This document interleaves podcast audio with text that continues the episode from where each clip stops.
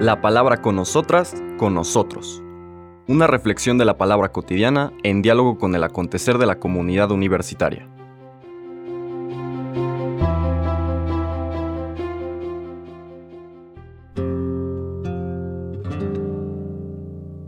Hola, buenos días. Bienvenidas, bienvenidos a la palabra con nosotras, con nosotros.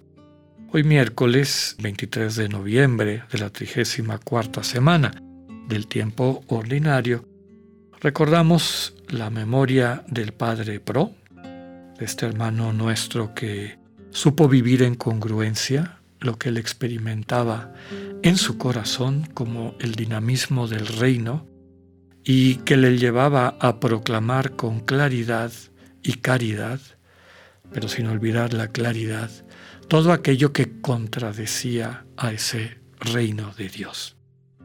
La pretensión humana de poner en su ego y de imponer su ego lo que desde ese ego perciben como apropiado no solamente para sí mismos, sino para todos los demás, imponiéndolo con la fuerza, imponiéndolo con violencia esta tendencia a la tiranía de los corazones egocéntricos y que es especialmente peligroso cuando alcanzan algún tipo de poder político. Pareciera que la lectura del día de hoy del Evangelio de San Lucas nos hace recordar el testimonio de este querido Padre Pro, hermano nuestro, que supo dar su vida para subrayar que el único rey al que vale la pena tener en nuestras vidas como centro de nuestro hacer y quehacer es Cristo, Cristo Rey. El texto que vamos a escuchar del capítulo 21, versículos 12 al 19 de Lucas, dice lo siguiente.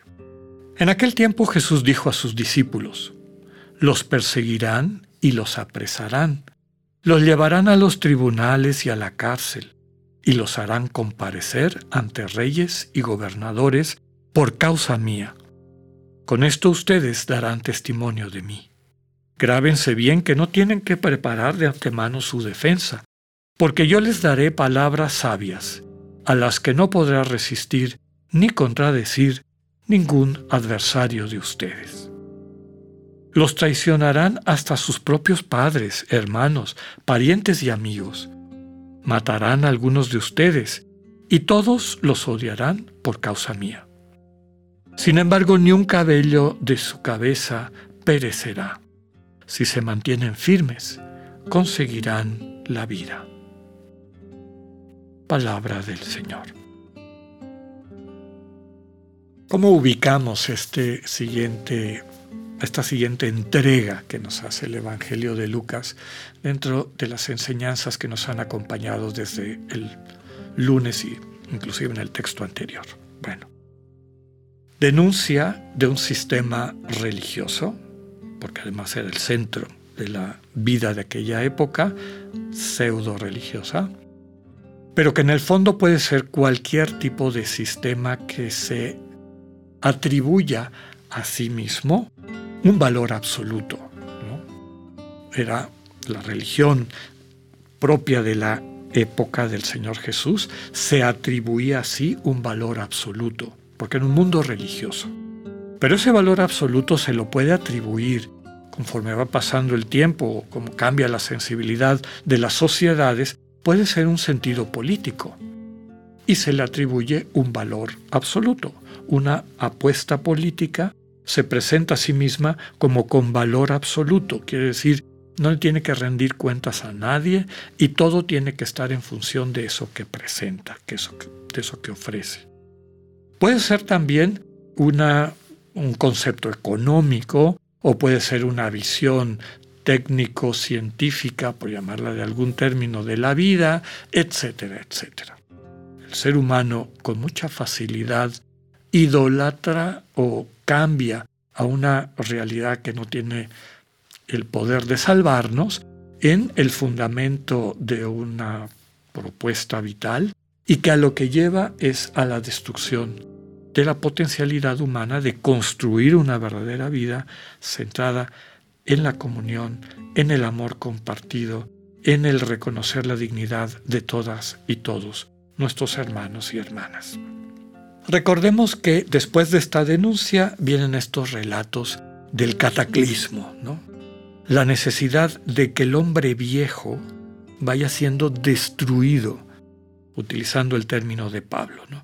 Que muera el hombre viejo, que muera esta identidad vieja, egocéntrica, destructiva, idolátrica, que estas aguas del, del cataclismo, aguas de la inundación, destruyan todo eso para que aparezca un mundo nuevo. Conforme esta ciencia, esta visión, esta manera de estar en el mundo va debilitándose y toma fuerza cada vez más una nueva manera de ver el mundo, sustentada por nuestra relación de amor con Dios, empezamos una nueva vida. Una nueva vida que se va construyendo en congruencia con el corazón compasivo que Dios nos va regalando. Cuando dejamos de estar distraídos y distraídas y prestamos atención en el silencio del corazón, en la parte más íntima de nuestra identidad y conciencia, a un Dios que se nos revela, enseñanza central del Señor Jesús, que se nos revela como Abba, como Padre amoroso, que nos contempla y nos dice, eres mi Hijo amado, tú eres mi alegría. O inclusive hay que ir más allá, no solamente son palabras, sentimos en el corazón que Dios nos contempla de manera amorosa, percibimos esa sonrisa, esa alegría, ese gozo con que seamos, no con lo que hacemos, con que seamos, eso transforma radicalmente nuestra conciencia, sanándola de las, las, heridas del desamor y va cambiando nuestra sensibilidad para ver el mundo de una forma distinta.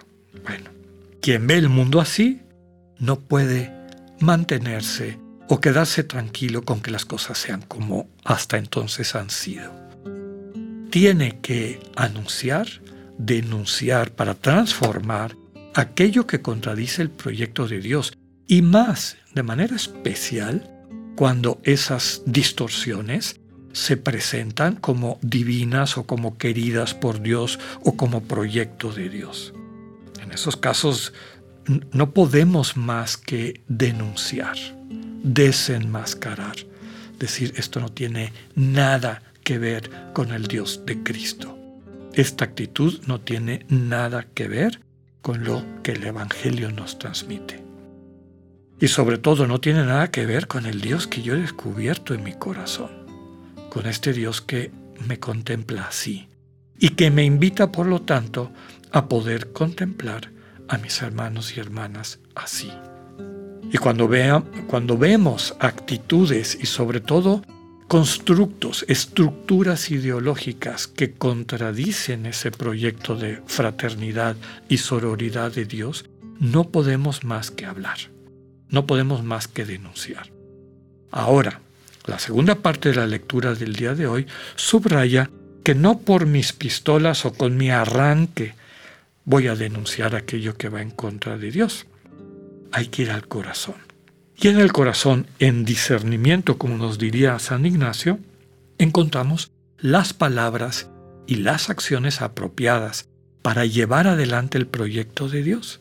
Como dice en otro espacio el propio Evangelio, hay que ser eh, sencillos como palomas y astutos como serpientes. Es decir, saber que necesitamos una estrategia, que el mismo Señor nos va comunicando para llevar adelante su proyecto. Puede ser que ante, esta, ante este testimonio surjan fuerzas, y es natural, que se opongan, que inclusive violenten a aquellos y aquellas que dan testimonio en congruencia de que otro mundo es posible, sobre todo porque sienten temor a que les quiten su mundo, este mundo que no tiene nada que ver con el de Dios, pues para defender esta estructura destructiva e injusta, pues van a violentar, van a perseguir a aquellos que habiendo despertado al hombre nuevo, a la mujer nueva, pues denuncian y anuncian una posibilidad de construir la vida de forma distinta. Inclusive en medio de la familia, en medio de los amigos, de los parientes. Muchas personas que están totalmente entregadas al pues a esta forma idolátrica y egocéntrica de ver el mundo van a reaccionar de forma violenta ante quienes eh, den un testimonio de un mundo alternativo. Aquí el mensaje central es el último. Si se mantienen firmes, conseguirán la vida. Esta vida plena, la vida de Zoe. Que así sea, que tengan un buen día, Dios con ustedes.